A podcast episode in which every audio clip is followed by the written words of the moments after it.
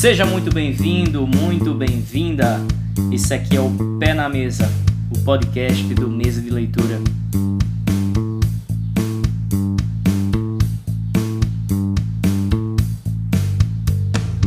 Salve, salve pessoal, voltamos de volta aqui com o Pé na Mesa, o podcast do Mesa de Leitura. Hoje vamos falar com spoilers, atenção quem não assistiu ainda, sobre o novo filme do Homem-Aranha Homem-Aranha Sem Volta para Casa, que estreou essa semana nos cinemas do Brasil e do mundo. Estamos aqui hoje com Marcos e com Joelson, time base do nosso podcast, e este que vos fala, Renan. Então vamos lá. Começar aqui com Joelson. Seja bem-vindo, Joelson. Fala aí suas primeiras impressões do novo filme do Miranha. Fala, Renan. É, fala, Marcos. Beleza, cara? É, rapaz, a melhor impressão possível. Poucas vezes eu fui no cinema ver um filme da Marvel com tanto fanservice, né? Porque eu acho que a, é o que mais motiva, assim, cara, é, é esse tipo de coisa. Claro que um, um filme muito bacana, uma história muito bem contada, né? Um, um, eu acho que esse filme teve um mérito, que é o seguinte, que é a, todas aquelas especulações que estavam sendo criadas nesse tempo todo, o cara foi lá e disse que massa que eu encontrei tudo isso aqui, cara. Né? Então, é assim, não adiantando alguns spoilers, obviamente por enquanto, mas assim, cara, eu saí extasiado do filme. Eu saí assim, era o filme que eu queria ver, era o filme que eu esperava e era o filme que me deixou totalmente satisfeito. Claro que não é um, um, um cidadão Kane, né? Porque sempre cara for encontrar problema, a gente encontra qualquer coisa. Mas o filme é espetacular, assim. Fiquei até agora tô, tô dizendo como a Marvel foi tão foda pra meter a mão e dizer isso aqui que vocês querem, é isso que vocês vão ter. Assim, espetacular. Fantástico. Marcos, tua opinião. Primeiras impressões. Salve, salve aí, pessoal. Prazer estar com vocês aqui novamente para mais uma gravação após um longo inverno tentando aparar aí as arestas para trazer mais assiduidade e estar tá aqui novamente com o time caseiro, desfalcado, mas ainda o time caseiro. E já cumprimentando o Renan, o Joelson, desejando Feliz Natal aí, para caso você esteja assistindo aí esse ano. Cara, uma aranha, bicho, pegando aqui o gancho que o Joelson falou. Pô, sou fã, quero service, né? Fanservice, não tem, não tem isso não, é isso mesmo. É o problema do fanservice, não, caralho. Não, não, não tem problema, não, do fanservice. Fanservice, velho, sou fã, quero service. Mas assim, não foi um fanservice rasgadão, assim, aquela coisa, assim, você olhar e dizer, pô, tá forçado. Não, velho, eu, eu, achei bom. Assim, eu, mais pra frente a gente pode, inclusive, é, pegar mais nesse ponto, mas eu achei que teve a, a redenção ali de, de, Andrew Garfield, que é o Homem-Aranha mais gafado da história. Ninguém curtiu ele absolutamente ninguém. Foram filmes que, que não colaram, tanto é que interromperam antes do terceiro filme. Né? Então o cara deve ter se frustrado muito, porque Toby teve três, teve três filmes, é, Tom Holland indo pro terceiro filme e ele foi gafado ali no meio, né? Porque não foi bem aceito. E a gente viu a redenção dele. Viu. E não dá pra culpar o cara, né, velho? Tem direção, tem uma série de coisas também. Você não pode olhar pro, pro, pro, pro ator e dizer, ah, você é o culpado disso. Mas o filme foi muito bacana. É, com spoilers, né, novamente, reforçando o que Renan disse, então estejamos avisados todos aí. Vamos passar nossas impressões iniciais, mas eu comum do que o companheiro Josso disse, para mim o filme é muito bom. Rememorou a minha primeira ida ao cinema, quando eu nem podia ir sozinho, fui com meus primos mais velhos. Teste lá no Plaza, Joelson, lá em João Pessoa, que hoje é uma igreja mundial. Que, que, que fim horrível para o cinema. Mas fui lá, eu me lembro como se fosse hoje. O primeiro Tobey Maguire, o segundo eu já pude ir sozinho. Fui eu e Fagner, que também faz parte do mês, e outro colega nosso. Gente foi de trem para uma pessoa, cara. E assim, tem toda essa viagem. É como se fosse, na minha leitura, uma espécie de ultimato para um Homem-Aranha. Tu tá entendendo? Pegar tudo ali e fazer esse apanhado de tudo que vocês viram. E o nosso galã feio, William Defoe, foi citado no outro filme. Espetacular. Espetacular. E eu encerro essa introdução, digamos assim, com isso. Valeu, Marcos. É, minhas impressões do, do filme é, talvez sejam um pouquinho diferentes só da de vocês. É, eu acho que eu fui tomado um pouco pela, pela recepção é, calorosa e, e, muito positiva dos fãs e da crítica. Eu fui até esperando mais do que do que eu encontrei. Não estou dizendo que o filme é ruim, o filme é ótimo. É, acho que não sei se é o melhor filme de Homem-Aranha, porque tem uma concorrência difícil com os filmes anteriores, né? As outras com os outros atores. É, mas é, é um filme fantástico. Como foi dito, tem, tem muito fanservice, mas não parece ser um fanservice é, é, é, assim, desproposital. Acho que tem, tem muito fundamento. É, a, o primeiro ato do filme, eu cheguei a ficar até um pouco assim, e aí, onde é que o negócio vai, vai ficar bom aqui? E aí a, a, a, o filme vira a chave, né, com, com a morte, spoiler alerta aí, com a morte de Tia May, e aí o filme dá uma virada, é uma cena muito foda, a cena que ela, que ela morre, as atuações impecáveis é, dos atores, tanto de Tom Holland quanto da, acho que é Marisa Tomei, né? Tia May, Marisa Tomei? Isso, é isso. exatamente. É fantástico, a cena muito bonita, e me incomodou um pouco ali na hora, porque eu sou muito impaciente com burrice e o Homem-Aranha é burro pra caramba, assim, na inocência dele, né, de fazer o certo. Cientista, cara, cientista burro, né? É o cientista burro que tá na cara que é da, que é da merda aquilo ali, né? É, e aquele, o primeiro ato do filme acho que se arrasta muito, mas lá na frente faz mais sentido, né? Ele se encaixa mais. Faz, a gente entende por que, que aquele primeiro ato se desenvolveu daquela forma. É, eu também senti umas barrigadas também, viu? Assim, e, e, por mim. É, tem, um, tem um, uns, uns furinhos, assim, aspas, de, de, de, de, roteiro, algumas coisas que ficam mal explicadas ou que você não entende né? muito. É, porque você pensa, por exemplo, é, uma questão ali, ah, revelaram a identidade do, do Homem-Aranha. E aí estão acusando ele de, de ter matado o mistério, e todo mundo acreditava no mistério e tudo mais. Eu sei que naquele período o Capitão América já tinha aposentado, não é isso? O... Mas tinha outros heróis que eram conhecidos. E o, o, o, Homem de Ferro também já tinha morrido, né? Mas tinha Bruce Banner, outros personagens, talvez até conhecidos, que poderiam, no sentido lógico, né? Aparecer e fazer a defesa, né? Pessoas com credibilidade fazer a defesa do, do, do, do Homem-Aranha, né? Mas aí, enfim, né? Mas se isso acontecesse, seria uma, uma solução fácil para o pro problema do filme. Então não fazia sentido também. Mas aquilo é, não, não, não importa. O importante é fazer o filme funcionar, entregar entretenimento bom, ser um filme interessante, ter uma história interessante, ter momentos emocionantes, muitas redenções que a gente vai falar mais lá na frente. Mas aí, é, Marx falou do William Dafoe e essa participação de William Dafoe nesse filme só se viu para reforçar mais uma vez aquilo que já foi dito outra hora aqui nesse podcast, que William Dafoe é o melhor Coringa que nunca existiu. Eu só penso ele como Coringa, velho. É do caralho. Aquele, a entrega é louco, dele né? é um louco, é um maníaco. Eu fico até arrepiado, cara. É absurdo cara é como ele consegue incorporar. Puta que pariu, velho. É, o William Defoe o cara é, assim, é, é, espetacular. Então ele, ele, ele aparece não muito, mas rouba a cena. Ele é um ponto fundamental na trama ali no filme. E outra coisa que me chama a atenção é quantos atores estavam à vontade ali. Você vê o Andrew Garfield, o Tom Maguire, Verdade. totalmente à vontade com os personagens, como, como, quem está se divertindo, assim, sabe, com a história.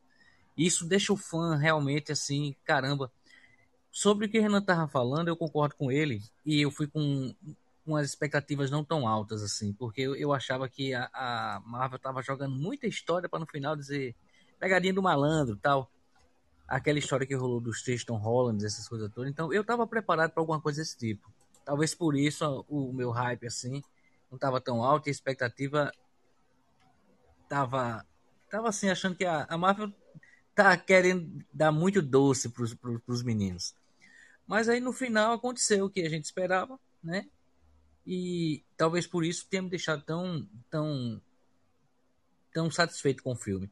Sobre essas barrigas, sobre algumas questões, realmente eu, eu, eu considero.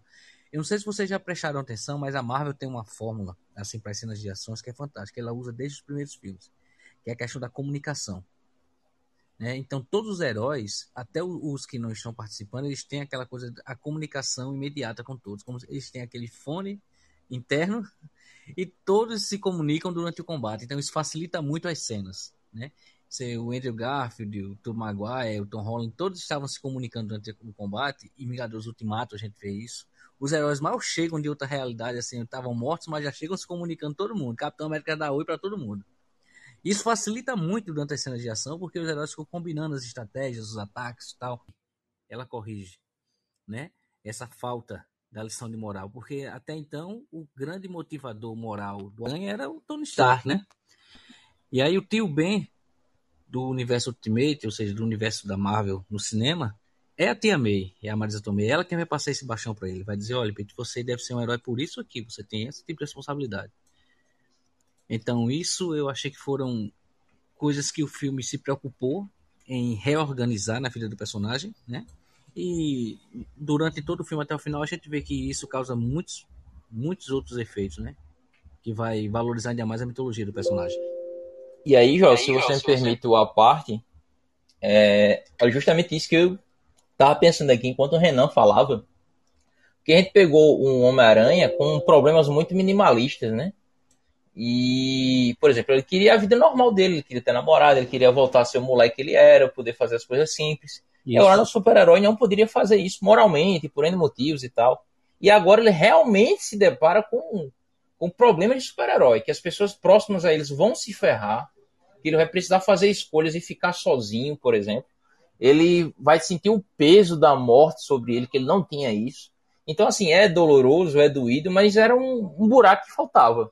Porque a gente pegou o Homem-Aranha, mal comparando, assim, com problemas meio Nutella. Entendeu? Porra, eu isso, queria isso. jogar videogame e tenho que salvar o mundo.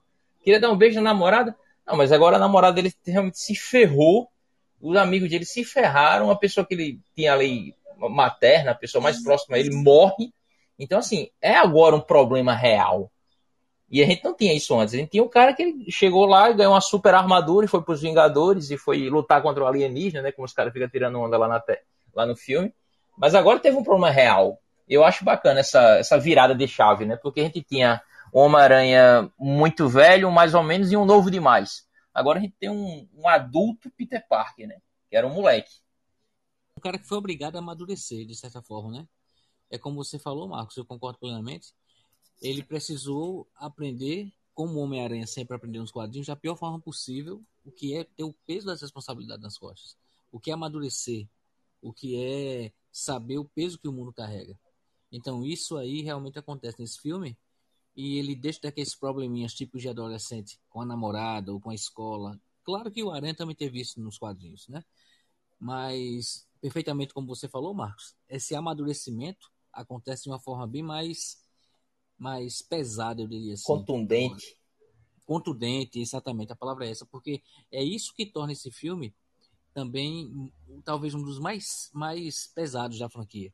Sim. Né? Eu diria até que é o, dos três esse é o mais pesado da franquia. Nesse sentido de amadurecimento do personagem, da forma mais, mais severa possível, eu diria. Isso que, complementando uma fala de, de Joelson, que os, person... os atores estavam muito à vontade, até pareciam, pareciam estar bem felizes, né? Estar tá fazendo aquilo Sim. ali, uma satisfação. O, o que até, de certa forma, vamos comentar assim, que é surpreendente, porque a gente sabe que no, no mundo dos famosos, da arte, da sétima arte, sobretudo, é, rolam umas certas. Né, uma ciumeira, um, né? Sim. Uma egolatria, e, né, bicho? É, e, e assim, quando você já interpretou um personagem que outros atores também já fizeram, e é normal esse debate de dizer, ah, o meu favorito é esse, eu gosto mais desse, esse é ruim, esse é bom, é muito comum. É muito comum. É, então, assim, não, acho que não rolou nenhuma vaidade assim. assim. É, eu achei que Andrew Garfield e Tobey Maguire eles estavam muito felizes por estarem ali, sem nenhum tipo de vaidade, sem nenhum ego, sabe? Inclusive, eu estava até olhando aqui é, uma matéria que saiu aqui no ovicio.com.br. Saiba quanto tempo de tela teve cada personagem. E eu, eu fiquei impressionado como ficou muito bem dividido. É, eu estava vendo aqui o Peter Parker Tom Holland, teve 1 hora e 28 de tela. Claro, ele é o protagonista. Ele tem que estar em todas as cenas. Zendaya, que é MJ, teve 48 minutos. O Ned teve 39 minutos. Inclusive, uma das cenas mais injustiçadas do filme, é, porque eu estava numa sessão que tinha muito jovem, né, que, que né, fica espalhar fatores por qualquer besteira. Só fazer é, uma pausa aqui, ah. um comentário aqui do, do, do, símbolo do amadurecimento desse podcast aqui agora. Nosso companheiro Renan disse que estava numa sala com muitos jovens. É. Isso aqui é uma denúncia fortíssima à idade aqui dos companheiros. Né? muitos, ado muitos adolescentes, muitos adolescentes, vou corrigir, muitos adolescentes, vou baixar essa régua.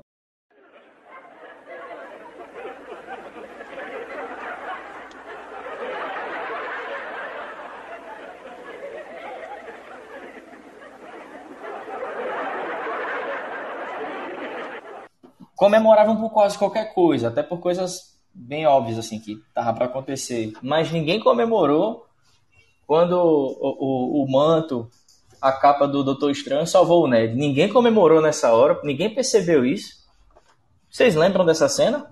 Lembro, sim. Ned estava caindo e o. não sei como é que chama, desculpa a ignorância, o manto. A, a, já se deve saber. É o manto mesmo. É o manto, né? O manto Isso. do Doutor Estranho vai lá e salva ele. Aquilo é fantástico, aquela cena é fantástica. E aí a gente vem aqui, ó, os principais vilões do filme que apareceram, no caso foi o, o William Dafoe, né, o, o Duende, o Dr. Octopus e o Electro. O Dr. Octopus teve 31 minutos de tela. O William Dafoe, que é o Duende, teve 29. E o Electro, Jamie Foxx, teve 28. Então, assim, tá bem... Tá bem dividido. Bem parelho, bem parelho, é. Aí o Peter Parker, Tobey Maguire, teve 26 minutos. E o Peter Parker, Andrew, Andrew Garfield, teve 30 minutos. Teve esse tempinho a mais porque justamente porque ele aparece primeiro, né? Aí tem um diálogo ali e tal, e depois aparece. Mas ficou muito bem equilibrado isso, sabe? Não, não, não, não focou muito em um, em um personagem, menos em outro. Claro que dentro dos vilões, o William Dafoe se destaca. Não só pela atuação, mas porque é o combate final ali mais dramático, né? Acontece com ele. Mas acho que é justamente pela atuação. Eu não, não, sou, não sou um leitor dos quadrinhos do Homem-Aranha. Eu não sei qual é o principal vilão do, do Homem-Aranha nos quadrinhos, no, no universo de modo geral. Não sei se chega a ser o Duende. Do Batman a gente sabe que é o Coringa. Do Superman a gente sabe que a gente sabe que é o, é o Lex Luthor, né? Que é o vilão clássico, não é isso? Eu não sei quem é nos quadrinhos o principal vilão do Homem-Aranha, mas nos filmes fica bem explícito assim que o mais marcante é o Duende Verde. Acho que é principalmente também tem a questão atuação, de ser né? outra mídia, né, cara? Não tem é. sentido você materializar outra pessoa. Eu queria que o Jorge me respondesse isso. Pular, né? Eu acho que ele lê mais. É o Duende Verde nos quadrinhos? É o Duende Verde também? Sim, o vilão principal do, do, do Aranha é o Duende. É o, o, o Harry Osborn. Por um motivo bem bastante, bastante simbólico, porque ele é o primeiro vilão a matar um, um, o grande amor da vida de Peter Parker, que é Gwen Stacy. Né? Isso na década de 70. Isso teve um impacto muito grande, não apenas para o personagem, como também para a mídia em si, nos quadrinhos. É a primeira vez que a, a, a namorada de um mocinho, ela literalmente é morta como personagem. E isso causou um impacto muito grande na, na época e até hoje, né? Tanto que nunca conseguiram é, na no universo cronológico do personagem, gente sabe falar de quadrinho é falar de múltiplos multiversos, né? Mas no, no, universo cronológico do quadrinho, isso aí rendeu uma questão muito grande para o cânone do personagem. Então ele tem essa importância por conta disso, o Duende, né? Muito forte. Aí a gente fala, mas teve a morte do tio Ben, foi um assassino qualquer, foi um cara sem nome, beleza, foi.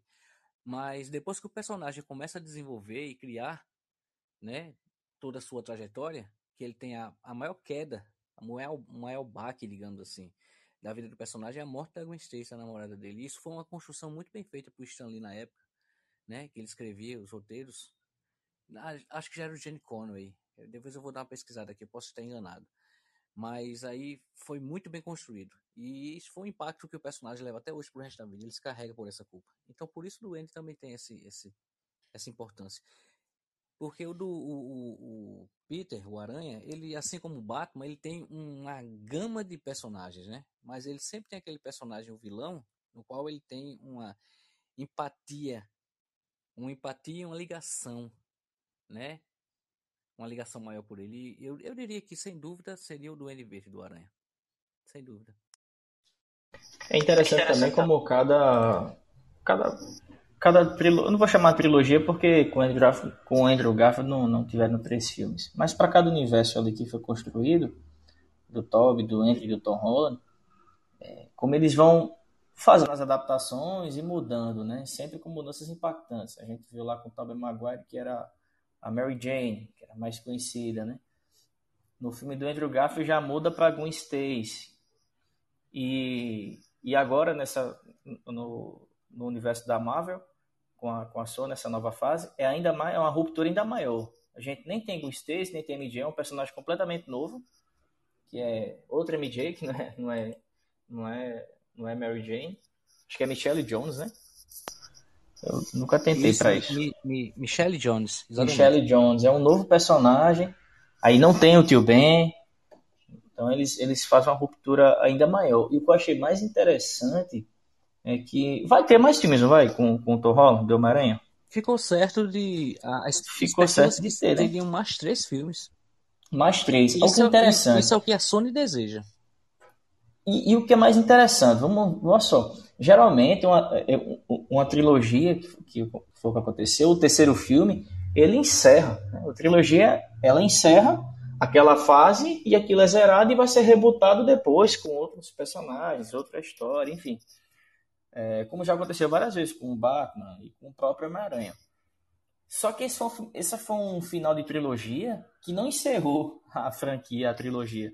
É, é, é, é um reboot dentro da própria do próprio universo, porque se você for parar para pensar, o Homem-Aranha voltou para estaca zero, ele, ele voltou para o início, né? É o Homem-Aranha que é o Homem-Aranha é o super-herói mais fodido que tem, né? É, o, é, o, é pobre, é o mais fodido, só se fode. É no kitnet, e... estudando pro vestibular e praticamente sem dinheiro já sendo cobrado.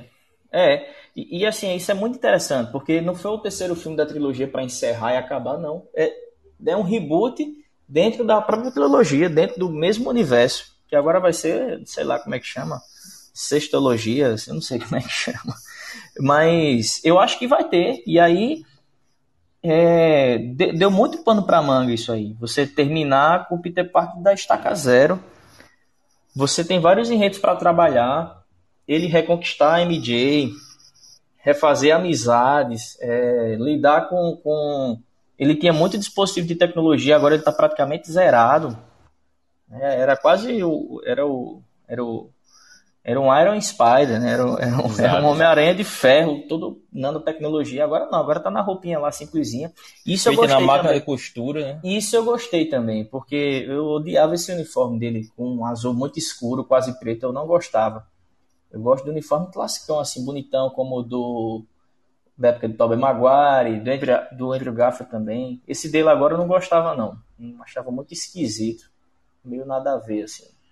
Aí essas voltas às origens eu acho bem. E aí, legal. Renan, se você. Renan e Joel, né, se vocês me permitem uma parte, uma coisa que, que eu achei mal comparando, né? Pegando esse contexto que o Joel falou e que você perguntou se vai ter mais filmes. É, para mim, é, essa passagem de bastão aqui, ele ficou parecendo aqueles, novamente, mal comparando, sem linchamento virtual, aqueles últimos capítulos ali dos Power Rangers, que vinha a turma antiga para se encontrar com a atual e dizer, ó, vai vir outro agora depois de vocês e nós vamos fazer os outros. Era sempre assim. Você tinha um Power Ranger antigo com o Power Ranger atual que ia passar para o Power Ranger futuro. Geralmente eram os vermelhos que apareciam assim. Né, que tinha o, o antigo, o anterior ao atual, e o atual que ia encontrar já o sucessor e para os outros dois dizendo, vai, que agora é contigo. E a gente viu isso. Pelo menos eu tive essa sensação.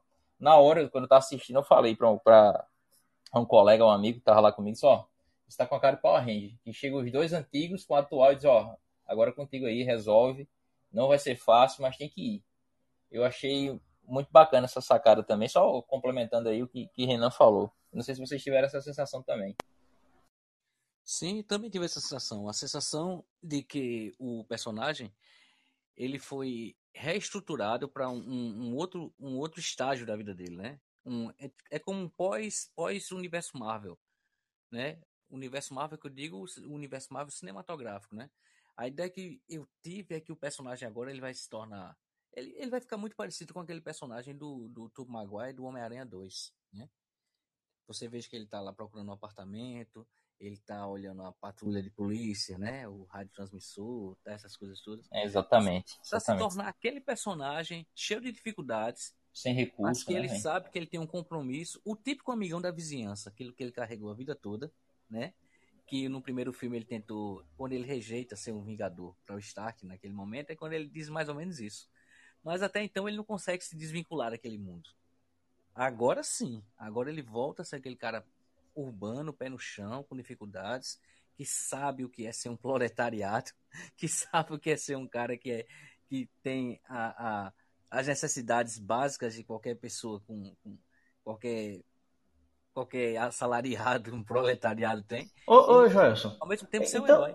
Esse Homem-Aranha, ele estava um pouco desvirtuado, né? Se a gente for Tava, pensar com totalmente. calma, agora sim que ele tá, vai ser o Homem-Aranha, porque o Homem-Aranha que tá travando batalhas intergalácticas no espaço, com- não tem nada a ver com o Homem-Aranha isso aí. Foi pelo, Isso. pelo hype mesmo, pela, pelo Eu mercado. acho que o momento pedia. O momento pedia. A gente precisava ter um Homem-Aranha ali, de alguma forma. Aí fizeram isso. A gente não imaginava o personagem do, do Tobey Maguire, por exemplo, tendo que viajar para um outro planeta para enfrentar extraterrestres. A gente não via isso. O cara era ali, em Nova York. O cara ali nos bairros, na, na, é, sabe, tendo problemas com a avó, com os amigos, e se fantasiando para pular prédio e salvar pessoas. Tirar foto, entregar pizza. Isso, exatamente. Exatamente, entrega pizza. Imagina É o motoboy que- de hoje, né? Enfim, tá entregando. Enfim, tenso. Exa- Imagina se a gente dava pra imaginar aquele motoboy ali com aquela lambretinha no meio dos carros ali, tendo que viajar pra ir pra um outro planeta enfrentar Thanos. Caralho, o maluco é brabo. Porra! Mano, tu é um guerreiro. Se tu vier aqui, eu boto do meu lado aqui, sentado aqui, todo o programa aqui pra falar sobre isso aí. Que tu é um cara. Tu é um mito. É um mito! Essa rejeição ao primeiro filme. Ah, não, não quero ir pros Vingadores. Ele não queria, mas quando ele fazia uma merda, tinha Tony Stark pra salvar. Qualquer besteirinha. Opa, devolva aí o uniforme aí, pô. Ah, não, deixa eu pegar esse óculos aqui super fodão pra fazer isso, fazer aquilo. É, Tem, um, tem toda uma estrutura tecnológica ao meu favor. Então, assim, ah, não, não quero isso, mas se precisar eu uso. Tu tá entendendo? É aquela poupança que Exatamente. você vive mexendo. E agora acabou. Não tem mais cofrinho. É ele por ele mesmo e já era. exatamente. É, o herói volta às raízes, né? Como, como se costuma falar. Né? Volta às raízes. É aquele personagem que tem os problemas que qualquer um de nós aqui possa ter, né? Inclusive financeiros, sentimentais, né? Conflitos sociais, trabalho, de, de, de relações. E, e o personagem volta a ser isso. Volta até a essência do qual ele, ele talvez, tirando isso dele, ele se descaracterize. Será que se é que nos quadrinhos o personagem já, já se tornou até mais rico do que Tony Stark, e no outro dia já não tinha nada e tal. Os quadrinhos é, é, tem essa essa roda gigante de, de coisas, né? Mas a essência do personagem, ele, ele, ele tem que ser sempre preservada, voltar às raízes, né? E o filme, Paulo acho que- Guedes diria que o personagem tem um, tem um crescimento financeiro em V. Isso. Exatamente. E, enfim, eu não, não, não tô aqui querendo encerrar a coisa toda, mas o, o último ponto pra mim que foi genial é, e um ponto também que eu fico pensando, fiquei pensando, foi me fazer gostar de Andrew Garfield. Obviamente eu não tinha nada contra o ator, comecei esse podcast dizendo aqui que a gente tem que levar em consideração roteiro, direção, etc, etc, etc. Mas a gente viu um Homem-Aranha que não era carismático, um Homem-Aranha que foi interrompido pela metade do caminho. E a gente viu um cara esforçado, um cara que tinha problemas, não conseguiu salvar a namorada, entendeu? E a gente viu um cara, um personagem em redenção. A gente não viu aquela guerra de ego, pelo menos filmado não houve. Tava todo mundo ali tentando se ajudar, sorrindo, entendendo as dificuldades do outro, tentando levantar a moral do bicho. Eles fazem isso no filme, né? Ele faz a menor questão de esconder, diz, não, pô, seu filme é bom, é, você é legal e tal, você é um aranha muito bom também. Eu achei bacana isso. Aí ele vai e consegue salvar a menina e tudo, tem aquela cena toda emocionante.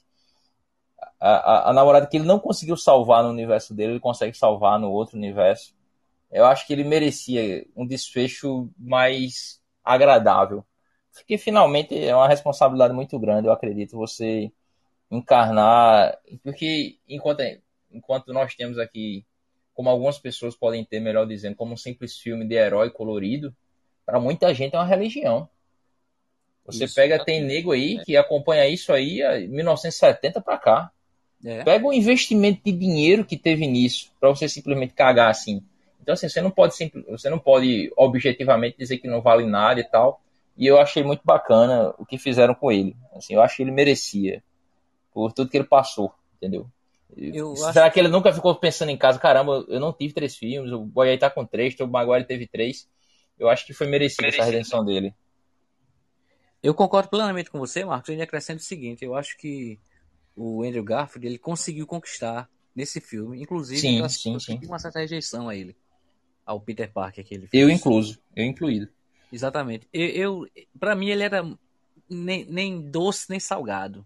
Mas hoje eu, eu criei uma simpatia pelo personagem. Sim, sim. E hoje você percebe também que o personagem ele, ele foi um dos que mais sofreu das trilogias, porque foi o único que teve uma perda tão significativa, uma perda tão forte que foi a culpa de carregar a morte da namorada. Sim. O Peter, o Peter não teve esse peso tão grande do Tom Maguire, né? E o, o, o, o, Tom Holland nem sequer parece que o tio não existiu no filme. Exato. Agora não, agora ele perdeu a tia. Né? Então é um peso muito grande para a vida dele, fora o fato de todos os amigos perderem a, a, a, suas, a memória né? em relação a ele, né? não, não lembrarem mais dele. Mas o Andrew carregava um peso muito grande nas, nos seus filmes. Ele virou ninguém, né, cara? Ele virou um isolado no mundo total. É, a impressão que a gente tem é que, estudando para o supletivo, né, deixar claro ali na cena, já sendo cobrado no primeiro dia, sem emprego, sem perspectiva. É, repetindo o que a gente já falou, mas assim esse ponto da redenção eu achei genial. Achei que a gente merecia isso. Exatamente, tendo que fazer a roupa com, com a própria máquina de costura, né? exato, exato. Exatamente. É, Joelso, é, dando sequência aqui, esse para mim foi o, o, ponto alto, né? Para mim foi essa redenção e eu quero saber o que é que tu achou, assim, o que foi o, o que trouxe para casa pensando, porque cada um teve o seu. O meu foi essa redenção. O que é que tu achou aí para tu de mais forte aí? O meu foi foi o personagem ter que passar por eu sempre vi nos quadrinhos. O, o Peter é o dos outros antes da sua. Porque ele sabe da, da responsabilidade que ele tem pelos seus atos. Então eu acho que o filme deixa isso bastante claro e deixa como uma lição para ele. De que ele tem sempre que colocar, ou ele sempre coloca, né, as suas prioridades em segundo plano. Né, da forma mais que mais mais danosa, mais drástica que isso possa trazer para ele, mas ele sempre vai por esse, vai por esse princípio. E... Perfeito, perfeito. Eu, eu concordo. Eu, eu fico por aí. Tenho essa perspectiva também. Eu, novamente, assim, não tive aquela catarse toda, certo? Eu não fiquei tão incomodado com jovens, como o Renan ficou, não, gostou da, da presença de jovens lá ambiente de jovem, segundo Renan, é ambiente de balbúrdia, ele não gosta, ele não quer estar nesses lugares. Mas eu. para mim não foi tão catártico quanto os Vingadores, porque ali foi de imagem, foi encerramento, já tem aquela, toda aquela perspectiva. Mas para mim ele, ele, superou o que eu esperava, porque eu cheguei lá com um sarrafo baixo. A real é essa. Pensei, Sim. vai vir, não vai vir muita coisa não e tal. Mas para mim superou. Para mim foi foi até melhor do que eu estava esperando. E é isso. Eu passei eu acho... por uma experiência bacana nesse sentido, Marcos, porque ah. quando eu fui ver o filme, eu acho que 70% da sala também era, era de adolescentes, né? Na hora que eu estava vendo o filme. E aí teve aqueles momentos de empolgação onde a galera. É. Mas aí era incrível porque eles, eles eram totalmente adestrados. Essa é a palavra que eu posso usar. Porque era aquela coisa, eles davam aquela empolgação, aí quando o personagem ia falar algumas coisas, é, baixa, baixa, baixa, aí eles baixavam assim. Eles não queriam perder um diálogo do filme. Entendeu? Não Na minha era só coisa. gritaria e histeria do povo feminino, sobretudo. Quando o Andrew Garfield apareceu, eu, eu Foi, fiquei né? tentado a gritar também, porque tá todo mundo gritando. eu pensei que era o certo a se fazer no momento. Ah, eu, eu, eu, eu, gritei também. eu perdi falas por causa disso, eu, eu fiquei puto. Eu perdi então, umas. Ô, Rogerinho, mas isso é porque esse filme não é pra você. Esse filme é pro jovem. E quando você é jovem, tudo faz sentido porque você é burro. Então, Renan, lá, lá onde eu estava, por incrível, isso era tão, tão bem cronometrado que quando os personagens começavam a falar, eles mesmos se policiavam. Eu, você ouvia claramente assim, eles. Ei, para, para, para, para. Aí eles paravam. Parecia que tinha um maestro lá, sabe? Levantava e baixava. Eu fiquei assim. Porque eu já tô numa certa idade que eu, que eu não tenho mais. Eu fico sem graça desse tipo de empolgação. Então eu ficava observando, né? coisa de sociólogo também. Você vai pro cinema para observar a reação das pessoas em vez de filme. E eu ficava observando o pessoal assim, tal, a reação deles. E eu fiquei eu fiquei realmente impressionado com, com... isso foi durante todo o filme, viu? Não foi uma cena ou outra que não. Toda a cena de empolgação, em seguida eles se policiavam assim, mandavam baixar e parecia um parecia um concerto com o maestro. A gente podia, inclusive, convidar já um, um Ari Toledo para fazer uma participação especial aqui no, no, no MesaCast, porque combina mais com a nossa faixa etária, de repente, um humor jovial, moderno. Senhores, e com isso eu, eu convoco aqui vocês a, se possível, darem uma nota, o que é que vocês acharam, e aproveito o momento de fala aqui também para encerrar minha participação. Nosso, nossa resenha eventual sobre assuntos diversos do mundo nerd, literário, etc. Agradecendo ao pessoal que esteve conosco esse ano aqui. É, vamos tentar ser mais frequentes. Para mim, o filme é nota 9. Vou levar essa nota, vou levar o sarrafo. Para mim, o filme nota 9. Superou minhas expectativas. Fico feliz. Não quero dar 10 porque eu não quero banalizar as coisas, mas se bobear ainda subia mais que 9. Estou feliz, estou satisfeito. Teve redenção, teve, teve reinvenção de, de, de, personagem. Eu acho que foi uma obra completa. E com isso eu me despeço. Até o ano que vem. Tamo junto. Eu, eu, vou, eu, vou, eu vou seguir o relator. Vou deixar a nota 9 também. Até porque eu tô guardando 10 pro filme do Batman do ano que vem. eu também, eu também. Vou guardar. Vou guardar. a expectativa tá muito boa. Mas no geral o filme é isso mesmo. Teve muita cena bonita. Lembra aqui de Cabeça 3, A Morte de Tia May. É o momento que, para mim, a melhor de todas foi, foi quando o Andrew Garfield salvou a, a MJ. Foi o momento mais legal ali. E qual outra cena legal também? Sim, o momento, a, a cena final, né? Que, que ele Isso. se encontra na, na, Não sei se é uma padaria, uma doceria. Que ele se encontra ali com a MJ e deve ser muito doloroso encontrar a pessoa que você ama e a pessoa nem sabe nem quem você é e você vai tentar reconquistar. É meio como se fosse a primeira vez, né? É meio Adam Sandler. exato, exato. Mas, mas, mas é bacana, foi legal. E a curiosidade também de dar um reboot dentro da, do próprio universo. E agora sim, o Homem-Aranha vai ser o Homem-Aranha, né? Ele começou Isso. de cima para baixo, né? É o crescimento em V. Ele está dando a queda. Aí depois vão fazer uma nova trilogia, eles Novos Vingadores. Ele começou em cima, deu a queda e agora vai voltar. Isso. Mas no geral é isso. Eu, eu daria 9.5, porque eu 9. acho que o filme. Eu acho que o filme se propôs assim a dar a diversão que você foi lá procurar. Então acho que eu me diverti do jeito que eu gostaria e esperava que eu me divertisse pelo filme. Também não quero banalizar o 10 não, mas eu ficaria meio ressentido em não dar uma nota tão, tão elevada para uma coisa que me deixou tão feliz, né? Uma experiência que me deixou tão feliz no cinema. Sobre as cenas que você falou, Renan, eu concordo com você. Eu acho que a morte da Tia May, é... outra cena também que eu achei espetacular foi a, a luta com o Duende no final. Também é uma cena que eu acho espetacular, né? E outra cena agora que eu, eu acho que eu copiei você, você falou também. Uma outra cena que você falou. Doceria? Doceria? Não. Eu acho que tava mais ligado o, a cena. O salvamento do Andrew Garfield? Da, da menina, da MJ? O salvamento, exatamente. O salvamento do Andrew Garfield, a, aquela batalha final com o Duende, num, num, num, leque de cenas ali para escolher que eu fico até meio indeciso, sabe? Sim, cara, é a decisão de não matar o Duende, né? A decisão de não e ser isso, o vingativo, essa, né? Também. Essa foi, cena foi que eu falo, aquilo ali é o Peter, né? Aquilo ali é o Peter, né? Isso aí. É o cara legal, né? Até meio babaca às vezes e então. tal. É. Burro Mas mesmo. é isso. Também. Eu quero também. dizer que a, a experiência do, do, do, do, podcast assim foi espetacular. Espero que 2022 tragam vários outros, né? 2012 o mundo acaba, pô. 2012, Melhor a gente voltar, é, não. É, eu acho que acabou em 2018, sabe? A gente tá vivendo um apocalipse. A gente tá vivendo é um apocalipse agora. Né? O resto que sobrou do que acabou. Sim, exatamente. Rapaz, fazendo um comparativo aqui assim, se a, o, a história do, do mundo, do universo, né? For um crescimento em V, a gente tá justamente na quina lá de baixo. Na quina, lá de baixo, na ponta.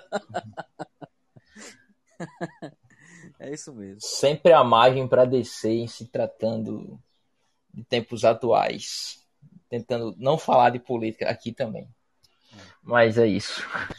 Pessoal, satisfação enorme. Feliz Natal a todos. Quem sabe a gente volta semana que vem falando do Matrix. Quem sabe? Quem sabe? Exatamente.